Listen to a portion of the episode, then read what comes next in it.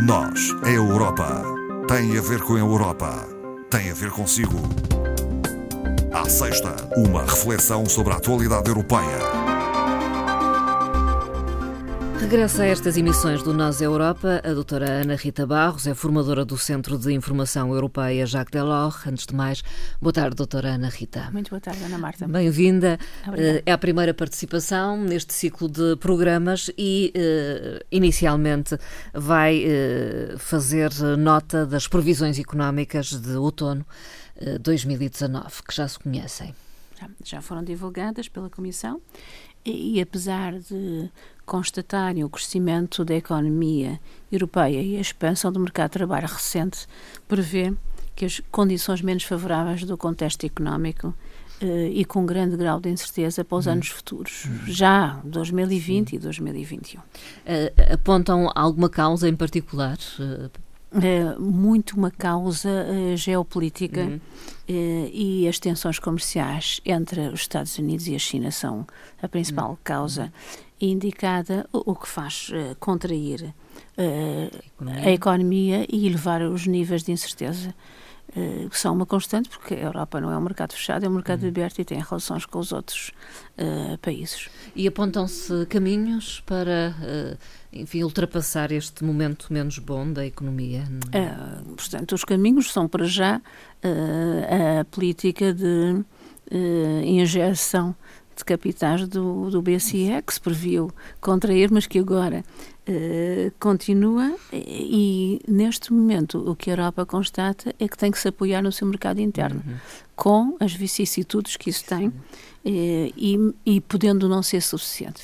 Uh, a principal economia europeia, que é a alemã, tem tido alguns progressos, Esteve mas ali quase teve, mas agora em recessão, a entrar em recessão. Mas não? eles não, nunca falam em nunca recessão, falam nisso. em recessão, mas dizem que enfim uma relativa baixa uh, em relação aos uh, dados anteriores, uh, mas agora tem um ligeiro crescimento. a zona euro tem um crescimento mais moderado que o uhum. todo europeu. Isso também é mais Sim. significativo. Os, os países que ainda crescem são os países de leste. Uhum. um grande crescimento da Polónia. Sim é, mas uh, a questão do emprego uh, preocupa, Sim. porque se tem tido um, um nível bastante elevado, uh, aliás, o maior nível deste século, agora prevê-se uma grande contração em sectores-chave já para 2020 uhum. e 2021. E Portugal? Neste panorama, como é que se uh, comporta? Portugal tem já os valores indicados de uma tendência eh, de baixa em 2019 mesmo, uhum. relativamente às previsões, de um crescimento para 2% uhum. e, e crescimento esse que vai reduzir para 1,7% eh, em 2020 e em 2021. Uh, no caso português, com esse apoio no mercado interno e com o investimento no mercado interno, o que acontece é que as importações são mais elevadas do que as exportações e vem desequilibrar a nossa balança comercial. De qualquer forma, o crescimento é maior do que a média da União é, então, Europeia. É? Exatamente, é? maior do que a média, de, ainda, ainda, ainda. Muito por causa de um sector vital a nível nacional que tem sido o turismo. Uh, o turismo tem alavancado. Tem alavancado, prevê-se que continue, é importante que continue e também pelo facto de Portugal estar a beneficiar de taxas de juros muito baixas relativamente ao serviço uhum. da dívida uh, e ainda uh, relativamente uh, a um factor interno que é o aproveitamento dos fundos estruturais. Hum. Num quadro Sim. que está a terminar, a terminar, e que normalmente, quando termina, ainda tem um prolongamento de pagamentos posterior, e que Portugal vai beneficiar fortemente desses hum. fundos. É, são esses aspectos positivos em que Portugal tem que se agarrar para alavancar. Hum. Nos próximos sete anos prevêem-se uh, cortes alguma... nos fundos europeus. Daí uma grande negociação que tem que ser incentivada relativamente à nova comissão, que se espera que tome posse hum. o mais breve uh, possível. Tem sido um processo também difícil este da tomada de posse da comissão de van der Leyen. É, é, doutora bastante difícil, Barros. bastante difícil. Ainda, ainda ontem o Parlamento pronunciou-se uh, depois de uma audição a três novos comissários propostos por uh, países como a Hungria, a Roménia e a França. E se os resultados foram positivos relativamente à Roménia e a França não o foram, no que se refere ao candidato proposto pela Hungria. Uh, de tal forma que uh, o Parlamento indicou um prazo para que o candidato húngaro explicite por escrito o seu compromisso europeísta. Uhum. Isto é uma segunda leitura, Sim. que é exatamente fazer com que o diplomata se explicite e indique claramente ao Parlamento a sua fronteira relativamente ao presidente da Hungria, da Hungria Portanto, tem a ver com a política eh, deste Estado e as posições uh, anti-europeístas que têm sido flagrantes, não é? Portanto, espera-se, o prazo foi dado até à próxima semana. O comissário terá que demarcar-se, de certa forma, uh, do presidente. Se afirmar. Foi feita mesmo uma pergunta, que posição é que ele tomava se no Conselho existisse uma situação em que precisasse de informar relativamente a questões europeias. Como é que faria? Hum. Uh, vai ter que responder até à próxima semana, que é para ver se depois uh, teremos uma comissão aprovada pelo Parlamento na, em Estrasburgo no hum. dia 27 e que tomará posse no dia 1 de hum. dezembro. Esta comissão já passou por alguns desafios que em que, por exemplo, teve que alterar a designação de algumas das pastas. Uh, van der Leyen propôs uh, a designação dessas pastas e não foi bem aceite, Sim. em alguns casos. Uh, a mais flagrante, digamos assim, é a pasta que se intitulava Proteção do Modo de Vida Europeu, que teve uma leitura diferente do que a Presidente eleita diz ter tido quando indicou as pastas, e pasta esta que está atribuída ao comissário grego Margaritis Chinas e que um, a senhora van der Leyen já indicou que irá mudar para uh, outro nome, promoção do modo de vida europeu. Uh, isto porque a pasta inclui uma área muito sensível, que é a área das migrações e, portanto, teve aqui uma leitura, uh, enfim, de alguns quadrantes sim, sim. Uh, menos boa. Proteção poderia querer dizer, uh, enfim, um, fecharmos um fechar. um fechar da Europa sobre si mesmo, enfim. Enquanto o... promoção, enfim, leva-nos a pensar noutra, noutras, forma. noutras normas. Além disso, também a pasta atribuída ao luxemburguês Nicolas Smith vai incluir os direitos sociais hum. juntamente com o trabalho. Eh, era também uma das críticas efetuadas. E ainda eh, ao lituano, a pasta deste comissário irá englobar o meio ambiente e os oceanos, mas também as pescas. Foi esta a alteração recente. Uhum. Uh, temos ainda uma questão que é a do Reino Unido, que não indicou um comissário. Uh, e isto provoca alguns constrangimentos. Sim, porque a Comissão tem que tomar posse a 28. Porque neste momento são 28 Estados-membros. O Reino Para Unido, todos os efeitos, o Reino Unido uh, permanece na União permanece, Europeia neste momento. É um Estado-membro de pleno direito e, como tal. Terá de indicar um comissário. Terá de indicar um comissário, como não indicou até ontem. Uh, já a Comissão hoje já decidiu pela abertura de um processo de infração contra hum. o Reino Unido. Mas Veremos. poderá ultrapassar-se isso e a Comissão uh, tomar posse eh, sem um dos comissários. Seria inédito. Seria inédito. Uh, o que se espera é que o, o, Reino Unido, como sempre, na última, uh, mude de posição Sim. e, de facto, haja essa proposta até ao dia 27. Vamos aguardar.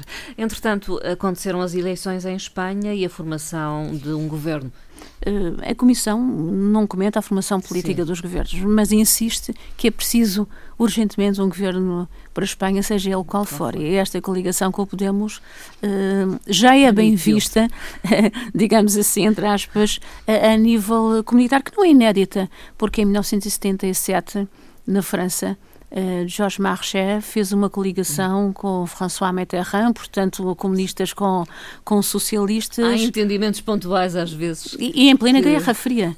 E chegam a, a, a, E funcionam, não é? E funcionam. Funcionam. No caso Itália, isso, e dava-nos para comentar um, outras Sim. questões, mas uh, o caso de um país fundador, que a Itália também o é, hum. como, como a França e, e, a Espanha, neste momento, com a saída do hum. Reino Unido, representa a quarta economia europeia. É, é um mercado importantíssimo. É bastante representativo e uma posição forte. Uhum. Uh, pelas várias razões, forte dentro do Conselho, o que é importante para a Europa enfrentar os desafios que aí vêm e que são grandes, porque, uh, como nós sabemos, a Presidente uh, eleita propõe-se lançar num prazo de apenas 100 dias as bases de uma política industrial e de clima, uhum. uma política de asilo e uma política social reforçada com normas comuns, por exemplo, ao salário mínimo e a formação do governo em Espanha é importantíssima para, para apoiar estas decisões, acontecer. que em 100 dias são, enfim, quase utópicas. É muito pouco tempo, sim. Sim, mas é,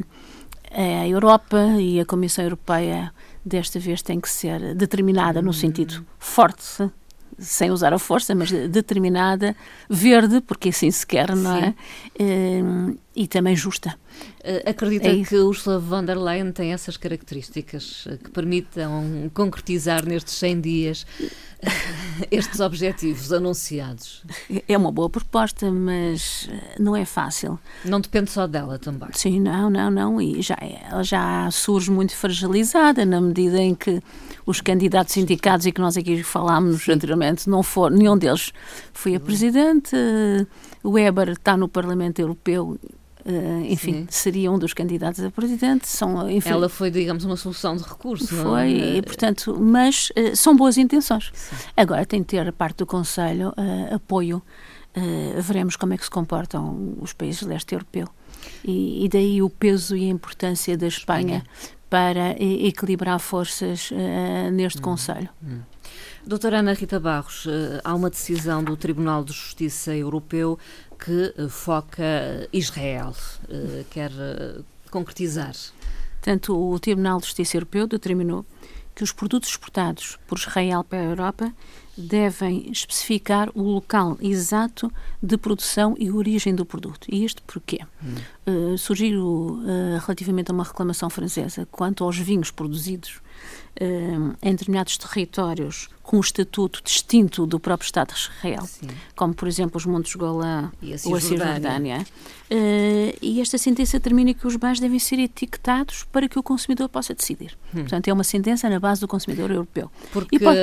Montes Golã e Cisjordânia estão quase no centro de, enfim, do conflito entre Israel e, e, a Palestina. E a Palestina, exatamente. E, e, isso, e além disso, têm tido inúmeras resoluções internacionais, hum. inclusive das, das Nações Unidas, uh, uh, relativamente à soberania de Israel sobre estes Estados, como nós hum, sabemos. Sim.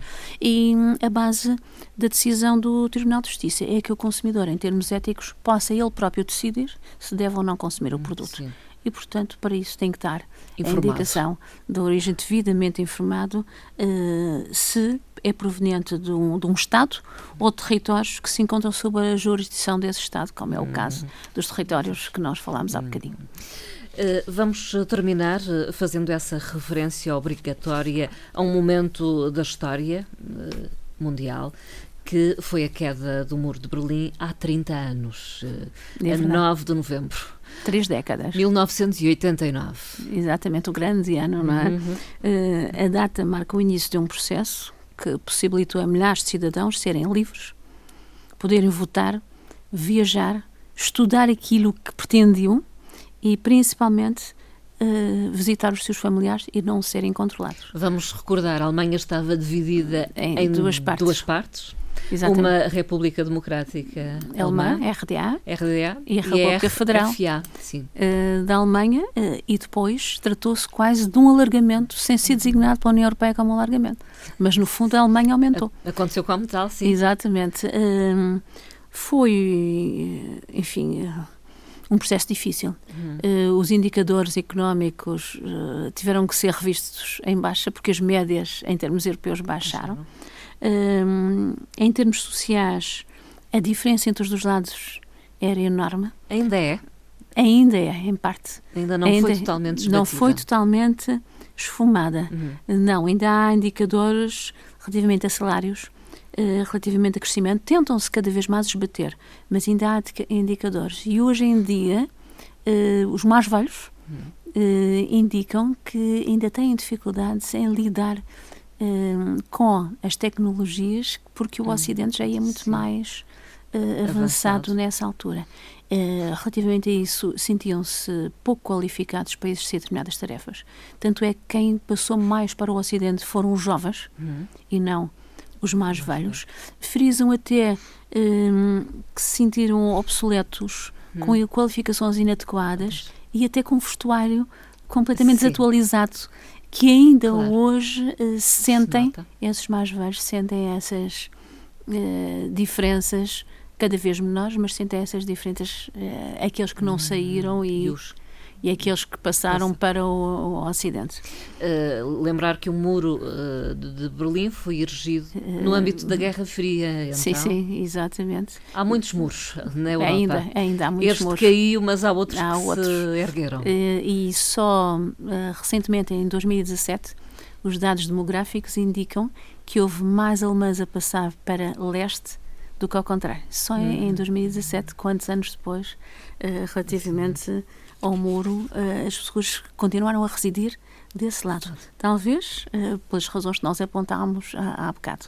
Talvez por isso a doutora Ana Rita Barros escolheu uma frase uh, a propósito uh, desta efeméride dos 30 anos da queda do Muro de Berlim, para terminar esta conversa. É uma frase do ainda Presidente da Comissão, Jean-Claude Juncker, e que diz o seguinte: A coragem derrubou muros, a coesão inspirou a Europa e o mundo e a Revolução Pacífica fez história. Uhum. É, são frases, é a frase do presidente. Marcante também. Relativamente às manifestações e à forma como o muro caiu.